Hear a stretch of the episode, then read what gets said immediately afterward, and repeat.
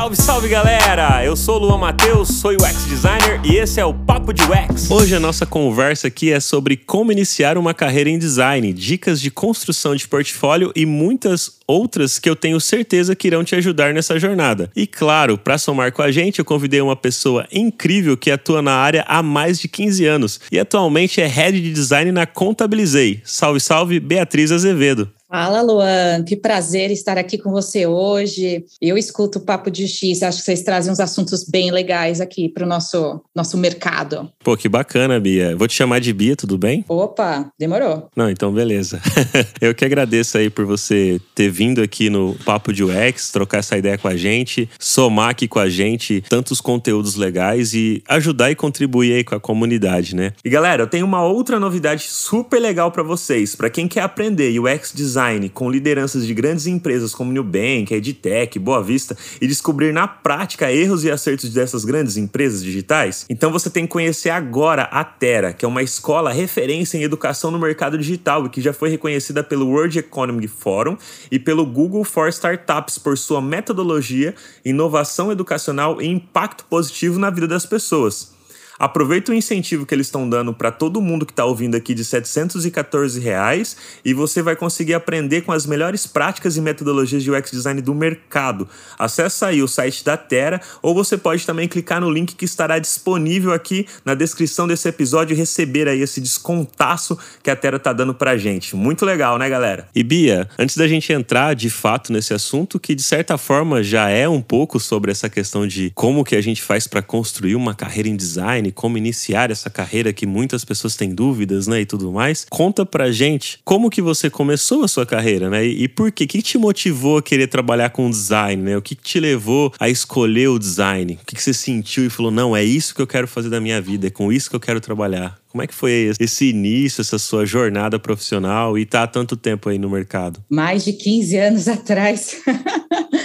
Olha só, eu acho que eu tomei essa decisão, Luan, quando eu estava prestando vestibular, assim, escolhendo curso superior, eu escolhi design. Eu sempre gostei muito de arte e eu tinha feito um curso técnico de design gráfico, porque eu sempre gostei de ver a embalagem dos produtos, eu sempre gostei de admirar coisas que eu achava bonitas, eletrodomésticos, enfim. Eu acho que eu sempre tive um, um lado artístico que eu fui descobrir prestes a entrar na faculdade que chamava design, né? E eu fiz um curso de design tradicional. Estudei na USP, que é uma dupla formação de desenho industrial e design gráfico. O que mais me atraiu na época era design gráfico, né? E eu tinha um sonho de trabalhar em agência de design, trabalhar com publicidade, enfim, que era o que eu mais conseguia assim conhecer e consumir antes de entrar na profissão, né? Foi durante a faculdade que eu comecei a observar o que que acontecia dentro do computador, né? Então, questão de desenho de software, de ferramenta, começou a me chamar a atenção também como objeto de design, né? Quando eu cogitei estudar, eu não tinha um olhar para isso, sabe, Luan? Não imaginava que existia design também para que estava acontecendo dentro do computador. E aí eu fui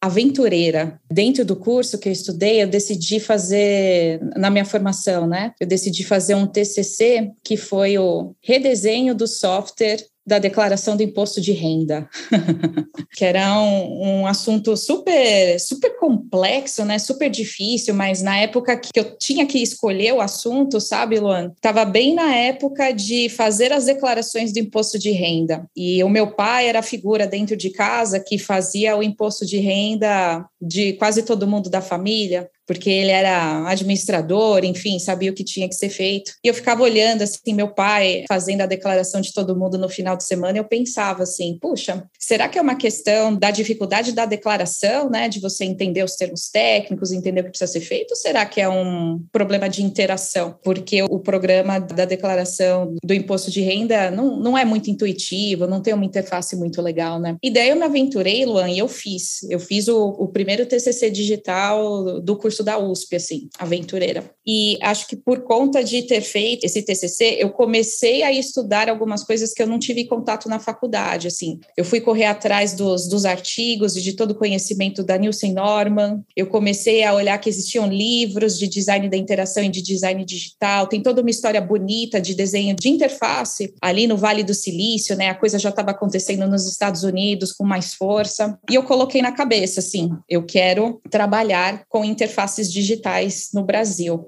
primeiro emprego que eu consegui foi dentro de uma agência é, chamada GAD, que era bastante grande na época, um escritório gigante em São Paulo, e eles tinham um departamento de inovação. E trabalhando nesse primeiro emprego dentro do departamento de inovação, eu fiz um pouco de tudo, Luan. Eu fiz assim projetos digitais e daí eu, eu tinha uma felicidade enorme quando a agência fechava projetos de interface digital, de redesenhar interface de celular, outros programas, mas eu pegava assim um pouco de tudo. Dentro da equipe tinha desenhistas industriais, tinha designers gráficos também, tinha pesquisadores. E acho que foi dentro desse contexto aí, no meu primeiro emprego, que eu tive contato com UX Research e eu aprendi as técnicas de forma muito prática, assim, já aplicando no trabalho, né? E daí eu fui crescendo, assim, eu fui crescendo profissionalmente, tanto na aplicação técnica do que eu aprendi na faculdade, os fundamentos, e eu fui estudando um pouquinho mais sobre o UX, eu fui estudando um pouco mais a história história de UX ao longo do tempo. E eu fui aprendendo também a fazer design no contexto de uma empresa, né? Que é entender o que leva a empresa a lançar um produto novo, o que leva a empresa a fazer uma melhoria de um produto que já existe, quais são as decisões que estão dentro das empresas que mobilizam o trabalho de design. Então, eu tive uma fase muito legal, assim, de consultoria de agência, em que a cada três meses, quatro meses, tinha um projeto novo com um cliente novo que te dá muito repertório, né?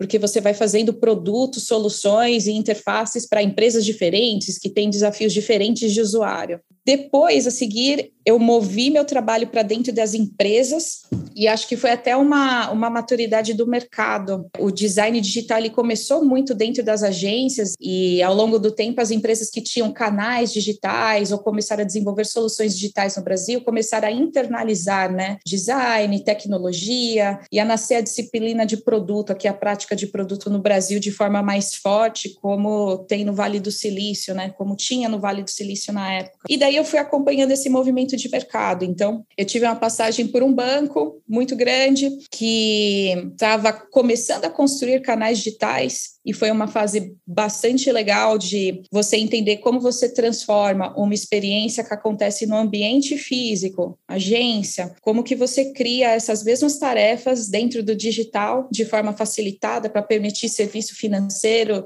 qualquer hora e qualquer lugar. E hoje eu estou nessa fase, já fui avançando também na gestão, né? É, e hoje eu estou numa fase startup, que é entender como esses processos de design ajudam a construir produtos e experimentar rápido, né? Quando você está construindo um negócio dentro de uma startup, a gente precisa experimentar rápido, errar rápido e, e ir testando diferentes experiências do cliente para problemas que ainda não estão sendo atacados, não existe referência de mercado, né? Então, hoje na, na Contabilizei, o trabalho é esse, assim, como que a gente usa design para alavancar a construção de um produto novo no mercado. Pô, que bacana, Mia. E, e atualmente existem outros heads é, de design aí com você dentro do, da Contabilizei? Ou você responde a um, uma diretoria já de design? Como que é essa, essa, hierarquia hoje ali dentro, assim? Porque o que eu tenho observado, né, é que cada empresa acaba adaptando a forma de hierarquia dentro de times de design e tudo mais. Até porque é algo novo, né? Antigamente a gente não tinha liderança de design, né? Não, não era como é hoje. Hoje está bem mais estruturado mercado. Como que é aí na, na Contabilizei essa, essa forma de liderança ali junto com o pessoal? Eu sou a head de design na Contabilizei, só tem a minha aqui, e eu tenho um time de gestão, eu tenho um time de liderança que é um time que tem líderes técnicos, especialistas em design, que são profissionais que a gente trouxe com skill específico de UI, de pensamento de produto, de pesquisa, para fazer um trabalho aqui de criação dos processos da disciplina de UX, né? E a gente também tem líderes de design que são gestores de pessoas. E esses gestores de pessoas garantem, dentro da estrutura que os times estão divididos, né? As squads estão divididas, garante o encarreiramento do time, garante discussões sobre qualidade, sobre melhoria das práticas de UX, a medição dos resultados, com um olhar muito atento aos resultados que a gente está buscando com os projetos de design, né? Então, como a gente vai melhorar a satisfação do cliente nesse ponto da jornada? Como que a gente vai fazer com que o cliente seja melhor atendido ou por atendimento humano ou pela própria interface da plataforma sendo mais autoexplicativa, né? Como que a gente mede o nível de conhecimento do cliente, se ele entendeu o que precisa ser feito e se ele está executando as tarefas corretas, né? Então a gente tem esses dois tipos de liderança em carreira Y, né? E para cima, a gente está dentro do, de uma área super comum nas startups chamada growth, né? Growth é uma área que vai olhar para crescimento da, da base de clientes, né? Dentro do nosso produto, que é uma estrutura que tem um olhar muito atento para cliente. Quem são as pessoas para quem a gente consegue entregar um produto e uma proposta de valor que é muito coerente com o que a gente quer entregar para a sociedade, né? Então faz todo sentido a gente trabalhar dentro de uma área de growth, uma área que está olhando assim como que a gente vai trazer mais clientes para dentro do produto. Poxa, que bacana. E você comentou que você iniciou a sua jornada profissional em design porque você gostava das embalagens, né? Foi achava isso legal e tal. Eu sempre comento que eu fui apaixonado por design por causa das listas telefônicas que tinham antigamente e tinha as páginas coloridas aqui da minha cidade. Era uma lista local chamada de guia prático. E aí as páginas coloridas, eu falei, nossa, como é que será que faz isso, né? Nossa, eu quero aprender a fazer isso. Eu nem sabia qual seria o caminho. Aí por conta disso fui fazer curso curso em microlinhas, de design gráfico e tudo, e aí, aí foi embora, né? Mas o que, que você gostava, Luan? Você gostava, assim, de imaginar aquilo sendo produzido, papel amarelinho, a impressão, ou você gostava de pensar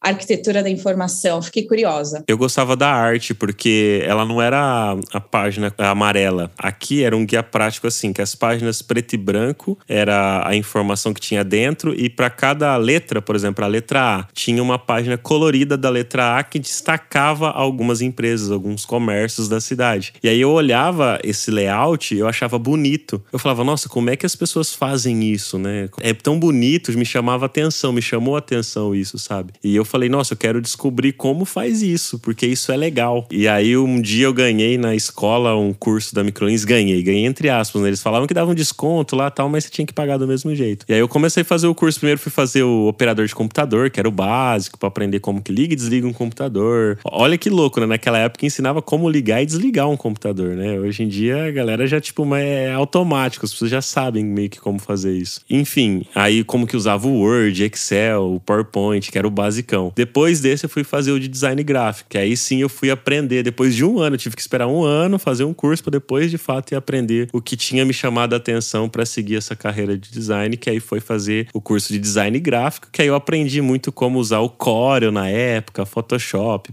PageMaker e etc. E foi muito legal, sabe? Porque aí daí eu comecei a. Depois disso, fui fazer o curso de web design, que aí era como que fazia HTML, CSS e tudo mais. E aí eu não parei, né? Porque aí eu consegui um trampo em 2005, consegui um trabalho como designer gráfico e eu tava nesse curso de web design, então eu comecei a pegar frila nessa época para fazer sites, assim, mesmo sem entender direito como aquilo funcionava. Ia lá, desenhava no Corel, no Photoshop, pegava template pronto de HTML para mexer, e aí fui fazendo, sabe? E isso é muito legal. Só que hoje isso mudou muito, né? As pessoas que entram na área hoje de design, tá tudo meio que separado. E, e, e às vezes, por conta disso, as pessoas têm até dúvida: ah, eu preciso aprender programação, eu preciso aprender HTML para ser UX designer, o que, que eu preciso saber? E, e aí eu gostaria de te perguntar: qual é a primeira coisa que uma pessoa precisa fazer se ela quiser começar hoje na área de UX design? O que, que você pode dar como dica ou como referência? Ou quais são as suas percepções hoje com relação a isso para quem quer entrar na área, Bia? Olha, eu vou te dar uma opinião bem pessoal, que pode até ser diferente aí da, da opinião da média do mercado. Eu acho, Luan, de verdade, que a primeira coisa que a pessoa precisa aprender a fazer é aprender a desenhar, aprender a prototipar. Sim, hoje em dia a gente discute muito processo, processo de UX, UX, saindo um pouco do desenho, a gente discute muito entender do negócio, eu acho isso vital, importante, mas tudo isso que a gente facilita de discussão, de alinhamento e de entrega como trabalho de UX se concretiza no desenho de uma tela. Você pode ter o, o processo de UX integrando pesquisa, levantamento de requisitos técnicos, enfim, você pode ter o melhor processo do mundo sendo praticado, mas se o desenho da tela, o desenho da interação não entregar essa solução. É como se esse processo não tivesse existido em primeiro lugar. Então, eu acho que você precisa começar aprendendo a desenhar. Então, lembro aqui da minha época ali de agência que eu te contei, a partir de determinado momento o iPhone foi lançado, assim, porque ele não, ele não sempre existiu na minha vida como UX design. Mas assim, quando ele existiu e eu, e eu tive o meu primeiro, eu baixava os aplicativos e eu printava as telas. Eu fazia assim repositórios para mim mesma, para eu estudar e comparar aplicativos entre si,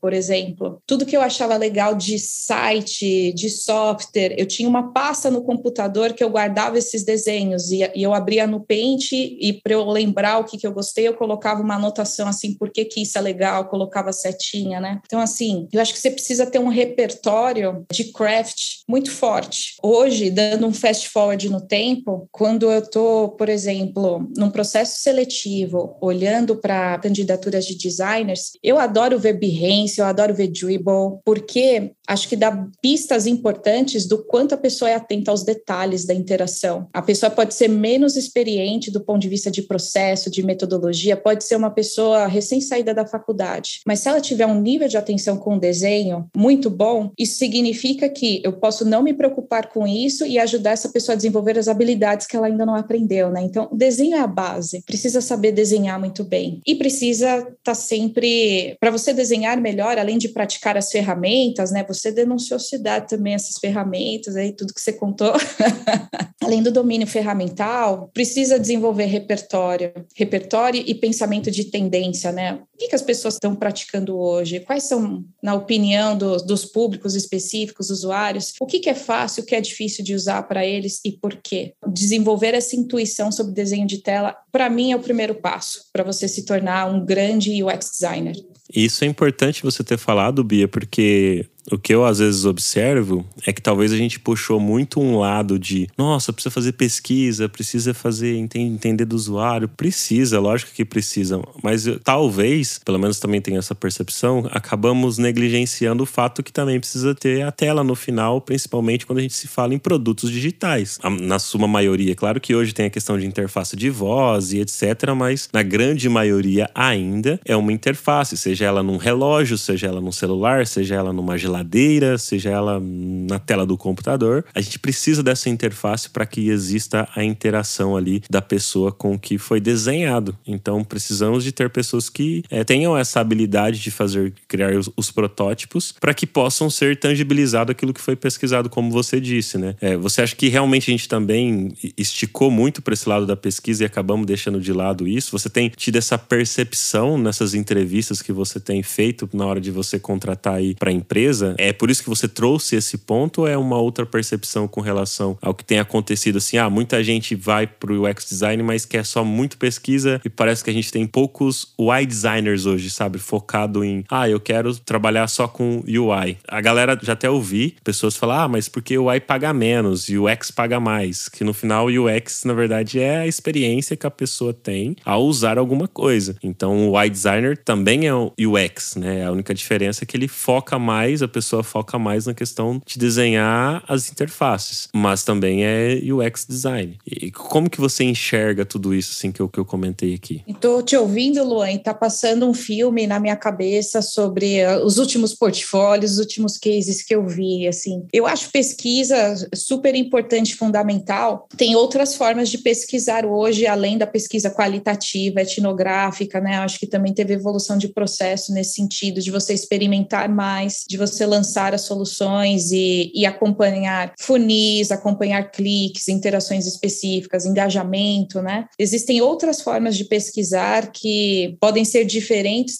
da, etnografia tradicional e podem ser até mais adequadas, dependendo do problema que você quer resolver, né? Mas eu acho que os cases hoje, eles focam muito em estruturar um pensamento. Então, eu tenho esse desafio, deixa eu te contar as etapas que eu realizei. Eu fiz pesquisa, eu fiz card sorting, eu fiz cinco porquês, eu fiz tal coisa, eu fiz tal coisa, tal coisa, tal coisa, tal coisa. Então, assim, conta-se muito de um processo, uma linha de pensamento, e daí, quando você vai ver a solução, o case apresenta duas, três telas de solução, e daí apresenta um guia de estruturação, que é qual é o color code que eu vou usar, quais são os tokens de design que eu vou usar, em termos de tipografia, infografia, iconografia, né? Acho que entra pouco no detalhe, de fato, da interface, né? Então, assim, eu entendi o sistema que você pensou, eu entendi a tua linha de pensamento e achei interessante conhecer teu processo, mas o que de fato você está entregando como solução? Qual é a tese de simplificação da tarefa, por exemplo, se a tese for essa? Ah, eu quis simplificar alguma coisa, eu quis digitalizar uma coisa, quis transformar um, um produto que acontece no mundo físico, eu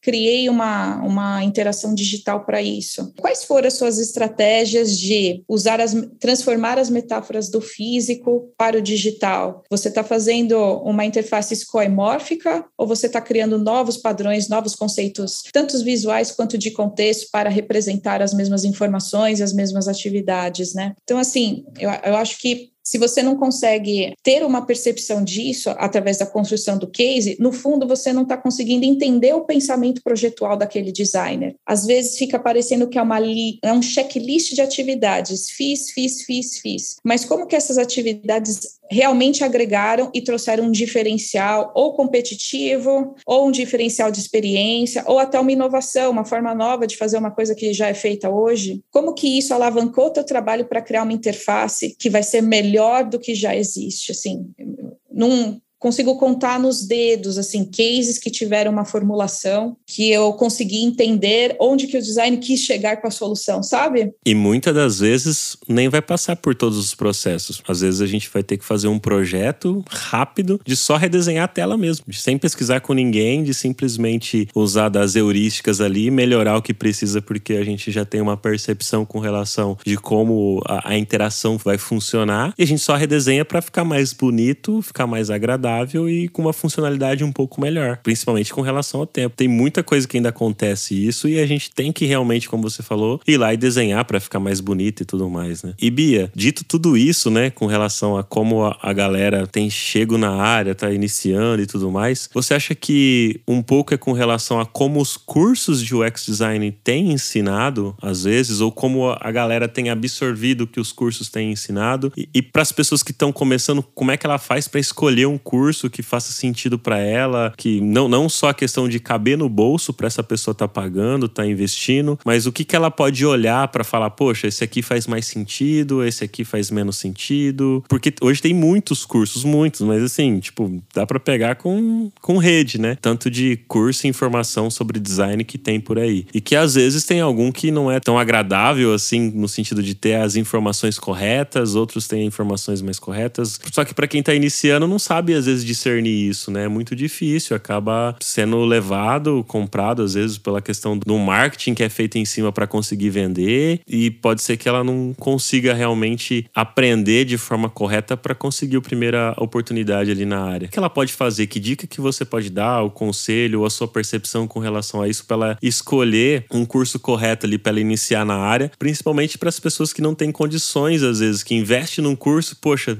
não era esse, e aí ela não consegue avançar tá sem dinheiro, investiu às vezes o que ela tinha para conseguir entrar na área, porque querendo ou não, nosso mercado tá bem aquecido, apesar desse ano de 2022 ter tido várias demissões aí, né, que o pessoal chama de layoff. E como que você vê isso, assim, como que você pode auxiliar, dar a sua visão aí a respeito desse assunto? Bom, eu acho que educação é sempre um investimento muito importante que precisa ser muito, muito bem feito, muito bem pensado no teu plano de carreira, né? Eu na minha vida eu tendo escolher cursos mais longos, uma pós ou, ou um curso que tenha uma boa duração de alguns meses, né? Acho que a minha recomendação seria essa, assim, se, se você é iniciante, se você quer ingressar nesse mercado, escolha um curso de longa duração e que traga prática, tenha exercícios práticos e, e, que você consiga sair no final desse curso com um case, com um TCC, alguma coisa que já começa a construir um portfólio para você você. Para profissionais que já estão participando do mercado, já estão trabalhando, estão no início de carreira, enfim, eu acho que vale sempre fazer um, um, uma autoanálise de habilidades técnicas. Qual que é a próxima pedalada que eu quero dar aqui? Próxima pedalada que eu quero dar é pesquisa. Então, vou fazer uma boa pesquisa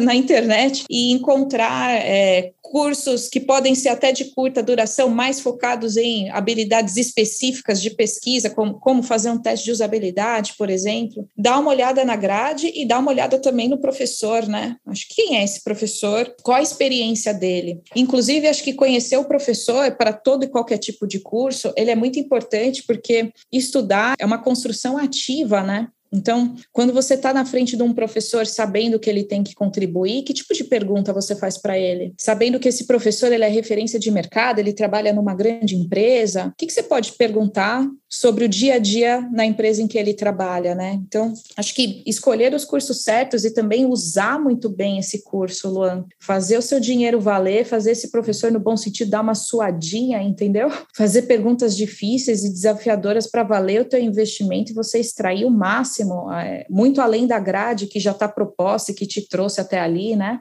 É, tem muito profissional de mercado muito bom dando aula em, em, em diversos cursos, programas de UX, enfim. Acho que faz sentido dar uma olhada no LinkedIn, quem são eles, qual é a trajetória deles e que perguntas de repente você pode fazer para ele no contexto de uma aula, que de repente só ele tem essa experiência para responder. Informações de dentro.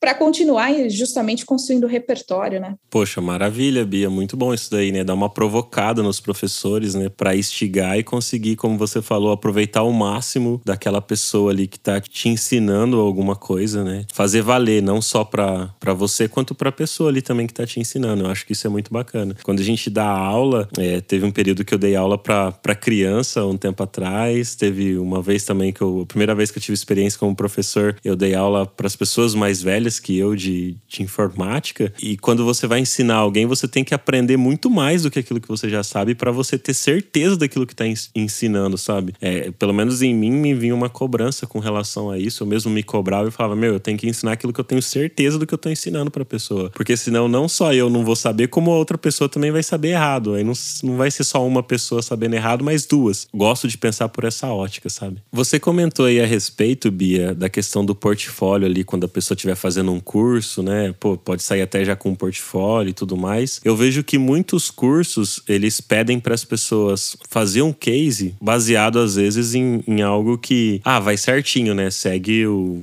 o livro ali, segue todas as camadas, todos os processos e tudo mais. Claro, porque é um curso, acaba que você vai passar por todos os processos para você aprender as ferramentas e saber quando utilizar. E às vezes é um case fictício. Eu sempre gosto de falar para as pessoas, para quem está iniciando na área, se você foi lá, fez um curso, é, faça um case além do, do case do curso, sabe? Para as pessoas elas fazerem um case real. É o que eu gosto de dar como dica, né? A minha opinião e a minha percepção com relação a isso, porque você vai passar passar por dificuldades reais que acontecem no dia a dia dentro de uma empresa. As pessoas às vezes têm a visão de quando vai entrar no mercado de trabalho, mesmo para trabalhar com design, achando que vai ser tudo lindo e maravilhoso e não é. Tem os perrengues que acontecem todos os dias, tem algum perrengue pra gente resolver e é, é assim, a vida real. E beleza. Na sua opinião, na sua visão, estruturar um portfólio apenas com cases fictícios tá ok também? Ou você tem uma visão diferente a respeito disso, de como que uma pessoa pode estruturar o portfólio dela com com cases que muitas das vezes é baseado só em cases de curso. Como que você enxerga isso? Até você como uma pessoa que vai contratar aí para o time e tudo mais.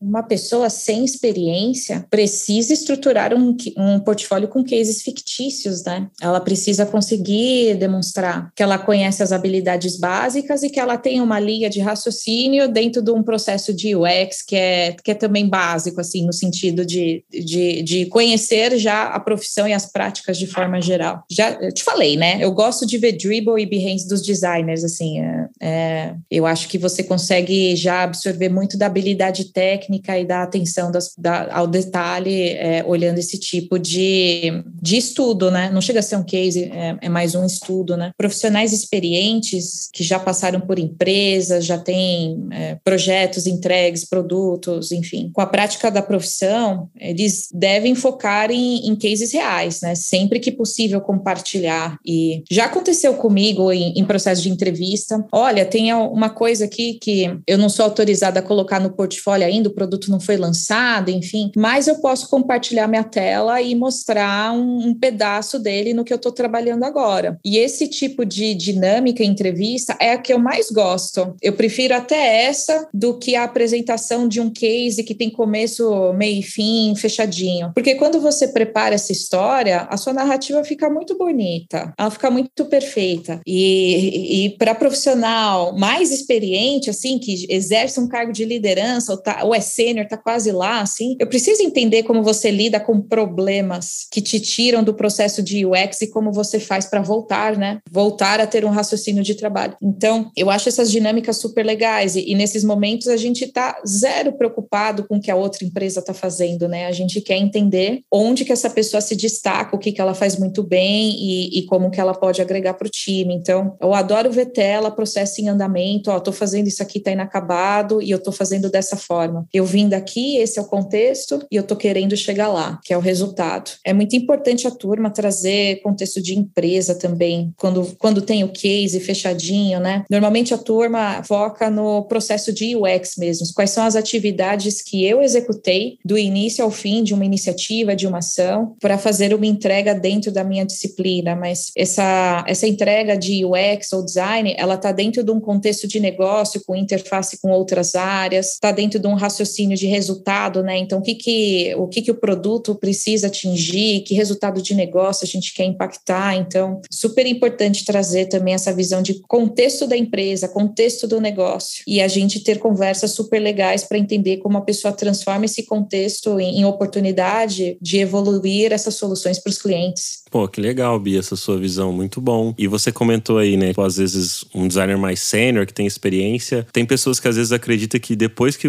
que se torna sênior, o caminho dela é liderança. Você acha que esse é o único caminho que a pessoa que tá como sênior deve seguir? Contigo foi assim? Ah, eu sou sênior e agora o único caminho que eu vou é para gestão, é para liderança? Ou foi uma opção sua se tornar líder, gestora de pessoas e tudo mais? Na minha história, certamente foi uma escolha. Foi uma escolha porque eu sabia, Luan, que a partir do momento que eu me tornasse gestora de pessoas, a minha vida profissional ia radicalmente mudar. Eu não ia mais colocar mão na tela, eu não ia mais colocar mão no mouse. É, eu precisaria aprender a realizar outros, outros tipos de tarefas de dia a dia, gestão administrativa, eu precisaria entrar nas conversas e na estratégia de outras áreas que, que seria um trabalho muito além do design. Então, é uma escolha consciente, né? Mas existe, existe um caminho de liderar design pela técnica, que eu acho que faz muito sentido para empresas que têm times muito grandes e que precisam de processos mais estabelecidos e pessoas referência que com, consigam, assim, continuamente olhar para esses processos como forma de melhoria, olhar para esses processos como forma de produtividade e alinhamento, né? Especialistas que produzem design system, por exemplo. Então, assim, eu acho que existe um caminho de liderança técnica também. Nos dois caminhos, né? Seja você gerindo pessoas, seja você exercendo uma liderança técnica de disciplina, você vai estar tá dentro dos desafios mais complexos de uma empresa, assim, pelo menos na Contabilizei é assim que a gente estruturou as trilhas de carreira, né? Os, os membros mais sêniores, né, a liderança, entregam as iniciativas mais desafiadoras, onde a gente acha, em especial, que o design vai ser a, a mudança de paradigma, é com o design que a gente resolve esse problema complexo. Então, a gente leva os especialistas técnicos para esses desafios, enquanto os gestores de equipes, enfim, que, que é a liderança voltada para as pessoas e para a garantia da qualidade e da execução dos processos, né? Cuida da carreira da turma, faz gestão por jornadas, né? Olhando os KPIs. Então, esse momento de jornada, por exemplo, na Contabilizei de criação da empresa, abertura do CNPJ da empresa. Quais são os principais indicadores para a gente saber que está funcionando tudo direitinho e que o cliente está saindo satisfeito dessa etapa? Precisa monitorar isso e pensar junto com o time de UX e design. O que, que a gente pode fazer para levar esse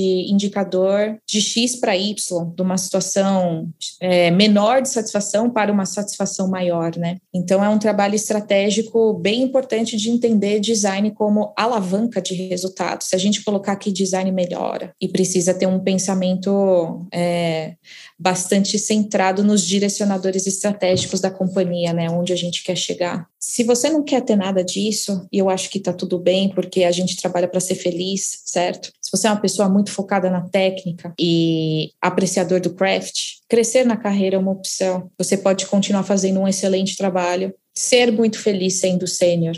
Acho que não, não é uma obrigação crescer. Pô, isso é bom você ter falado essa frase de não, não é obrigação crescer, né? O pessoal hoje em dia é muito ansioso, ansiosa, querendo rápido ser líder ou ser especialista. E que, meu, como eu falei, eu, depois de 15 anos que eu fui ocupar uma posição de liderança. Porque antes realmente nem existia isso. Teve um papo reto que eu liberei falando sobre essa questão, inclusive, de eu mudava de trampo às vezes com um cargo que, meu, eu saí às vezes de um cargo que fui para outro cargo como trainee, sabe? Só que eu fui ganhar muito mais do que na empresa que eu tava. Então, tipo, ah, na outra empresa eu era, sei lá, pleno, pra outra eu fui trainee, mas ganhar duas vezes mais do que eu ganhava. Você acha que eu tava me importando realmente com o título que eu tava tendo? Não.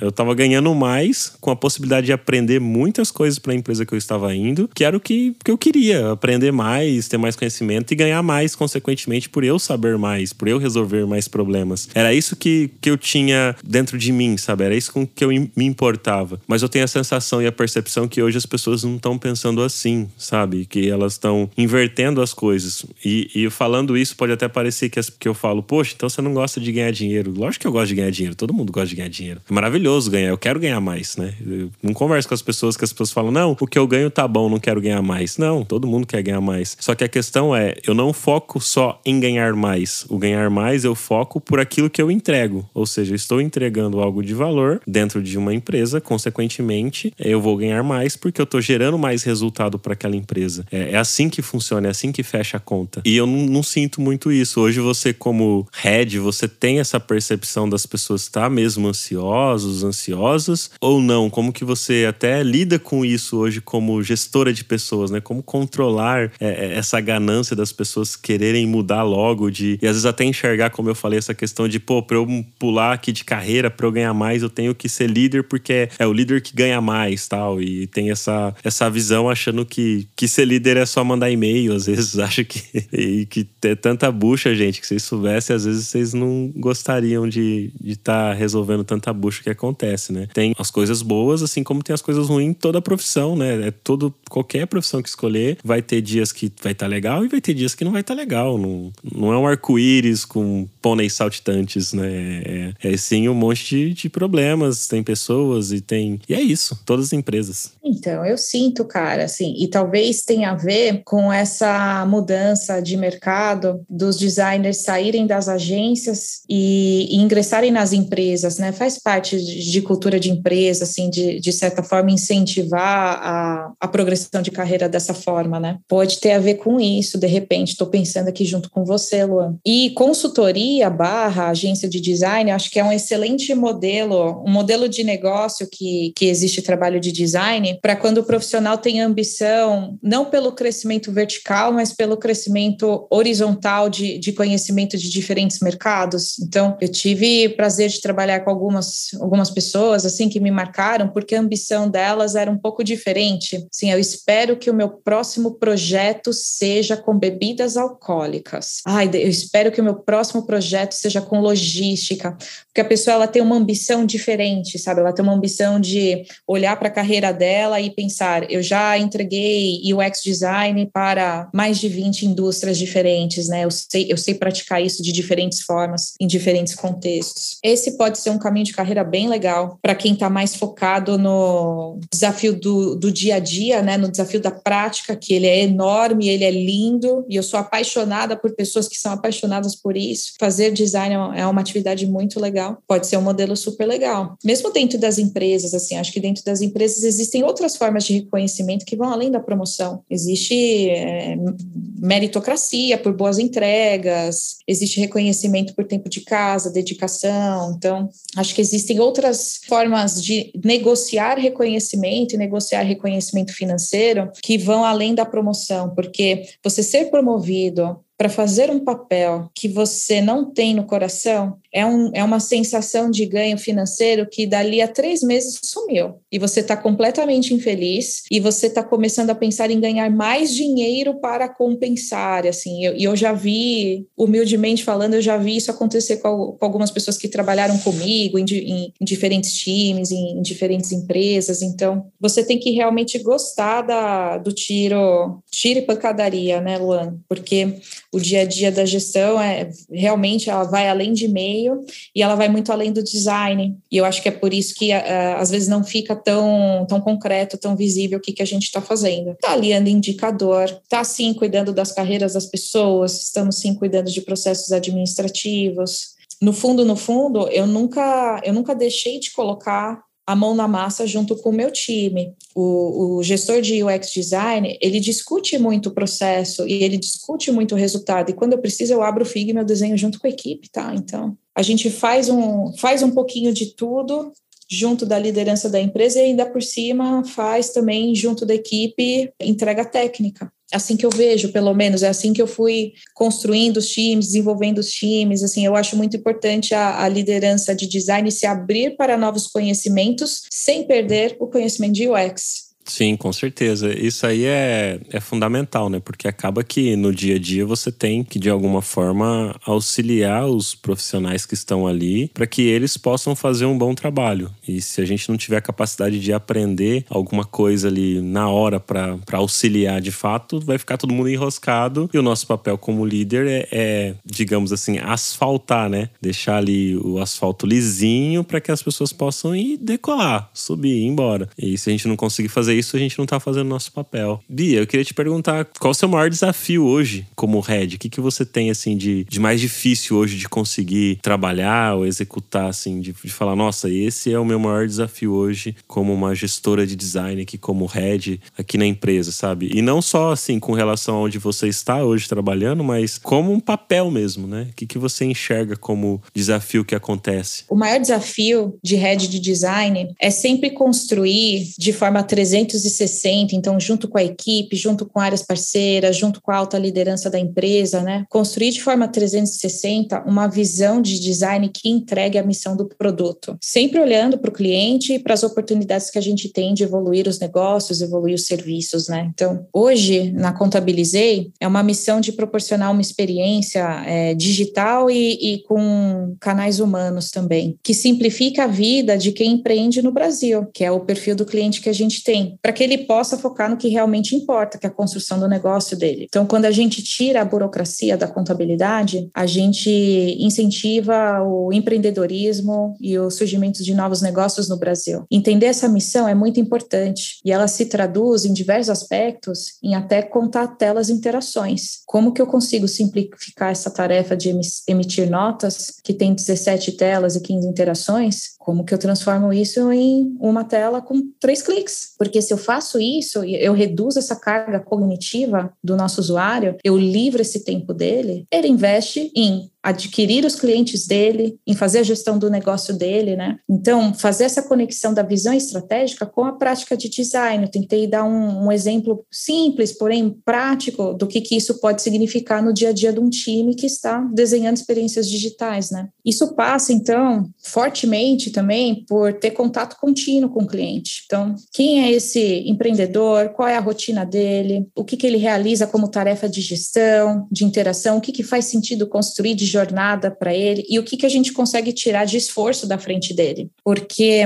ele contratou a gente para fazer a contabilidade dele. Então, não é para a gente ensinar contabilidade para ele, trazer umas interfaces carregadas, descritivas, enfim, que vai explicar é, exatamente da forma como a gente entende o trabalho, explicar exatamente dessa forma para ele. Então, é um desafio de interação, é um desafio de comunicação contínua, de como a gente passa confiança que estamos fazendo o nosso trabalho e que quando a gente precisa dele nos, nos pontos de jornada, colocar na língua dele o que precisa ser feito. E é, sem dúvida nenhuma, mais fácil falar do que fazer, porque no dia a dia isso passa por analisar e, e, e o time de design precisa conhecer um pouquinho de contabilidade, é, um equilíbrio entre conhecer um pouquinho para saber construir o produto versus não conhecer demais para entregar na, na própria atitude a simplicidade que precisa para o cliente. Não quero me ensinar isso, tem que ficar de forma simples, né? Então, acho que esse é o desafio. O desafio é a interlocução de, de construir essa visão, olhando para múltiplos fatores que vão muito além do próprio design.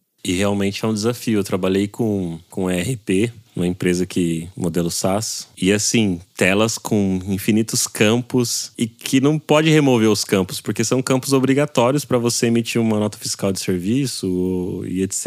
E que, meu, é, é muito desafiadora realmente você, como você deixar aquilo de forma simples para as pessoas preencherem. Às vezes até o desafio de, meu, tem que levar isso para mobile. Meu, como é que você leva isso para mobile? Tem 30 campos para a pessoa preencher. Você tá maluco deixar isso no mobile, a pessoa vai infartar para preencher isso no celular. Não funciona. Vamos pensar em outra estratégia estratégia e é, é realmente algo desafiador, sabe, para se trabalhar, que realmente força você a pensar em estratégias, a testar muitas coisas para ver o que, que funciona, o que, que não funciona. Trabalhar nesse universo, igual você trabalha aí, Bia, é realmente desafiador. É desafiador trabalhar com essa, com essa área, assim. Talvez para quem trabalha desenhando produtos como, por exemplo, ah, Uber, iFood, eu acredito que é um pouco mais simplório a questão de tomadas de decisões com relações aos tipos de campos que vão ter e tudo mais, né? É, dependendo da jornada, lógico também, mas nessa área financeira e burocrática, né? Porque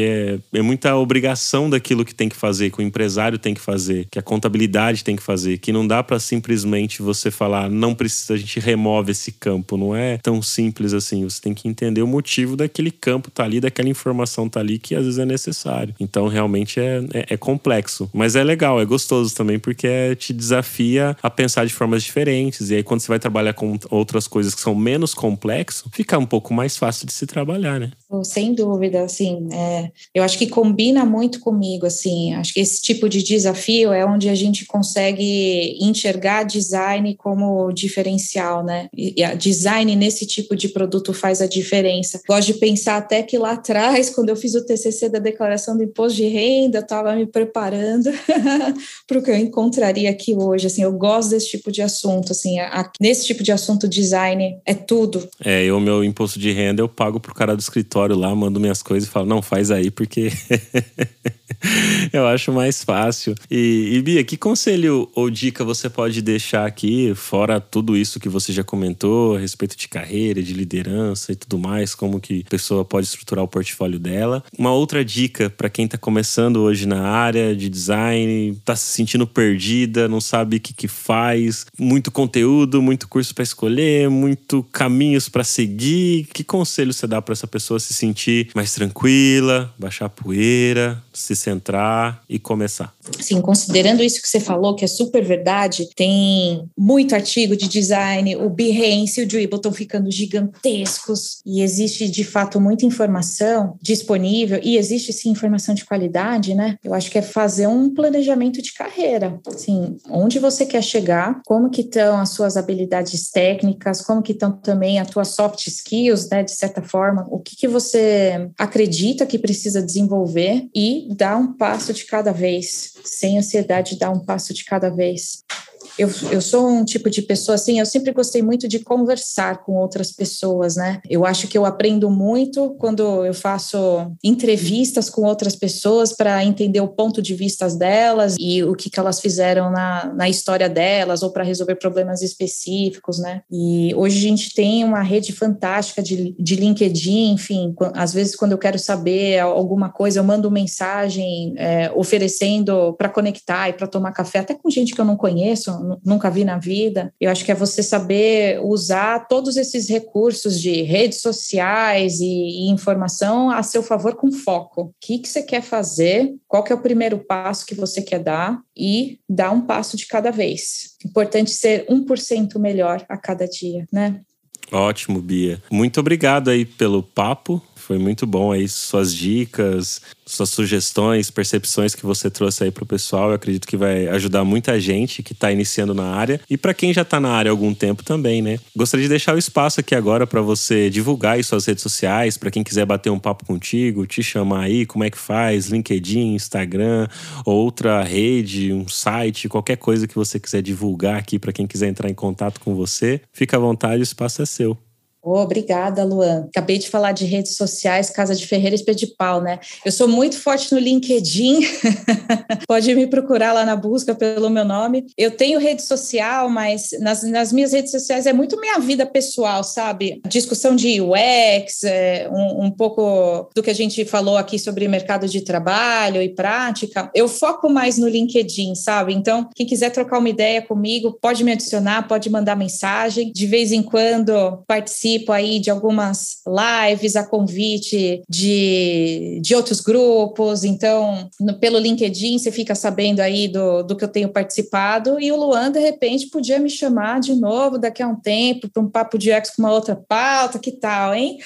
Demorou, Bia. Muito obrigado. Eu vou te chamar sim. Eu vou falar com o David pra gente levar lá no Semiose. Como você mora em São Paulo, a gente grava o Semiose em São Paulo. Você vai lá com a gente no, no estúdio que a gente grava lá, fazer um presencial lá. Oh, maravilha, será um prazer. E assim, eu acho que o Papo de UX faz um papel fenomenal na, na formação de mercado de trabalho. Assim, acho que vocês trazem conteúdos muito legais. Para mim foi uma honra muito grande ter participado aqui com vocês, viu? Como se fosse um sonho de criança, um sonho de criancinha de UX design. Assim, cara, eu não acredito que eu vou no Papo de UX falar de UX design, que incrível. Me senti muito, muito, muito lisonjeada. Muito obrigada pelo convite. Que isso, Bia. Eu que agradeço você estar aqui de verdade, de ter dado certo, a gente gravar e tudo. E, meu, com certeza vamos gravar novos papos aí com outras pautas e com certeza te levar, conforme eu falei, lá no Semiose aí, te conhecer pessoalmente, que vai ser o maior prazer a gente bater um papo lá junto, que é outra atmosfera. É legal gravar assim, é bacana, mas quando a gente grava presencial assim do Semiose lá também é muito legal, é muito bacana. Tenho certeza que você vai gostar. E eu quero agradecer também aí todo mundo que está nos ouvindo, para quem quiser quiser baixar o nosso e-book gratuito sobre as 10 heurísticas de Nielsen, é só colar lá no nosso Instagram, arroba Papo de UX. E quem gosta desse projeto aqui quer contribuir de alguma forma, tem o nosso Pix, que é o pix.papodux.com.br. Você pode contribuir, colaborar aí com qualquer valor que você quiser. E falando do Semiose, você pode ouvir e assistir o Semiose lá no YouTube. Você pode colocar lá Semiose Podcast, ver várias entrevistas bacanas que a gente faz com o pessoal lá de forma presencial, que eu acredito que em breve a Bia também vai participar participar lá com a gente, com certeza. Já tô fazendo o convite aqui na hora, não tem como ela correr de falar que não vai participar, então já tá meio que aceito aqui, né? Olha só, essa intimada assim que não tem como correr, né? É bom, é bom dessa forma, né, gente?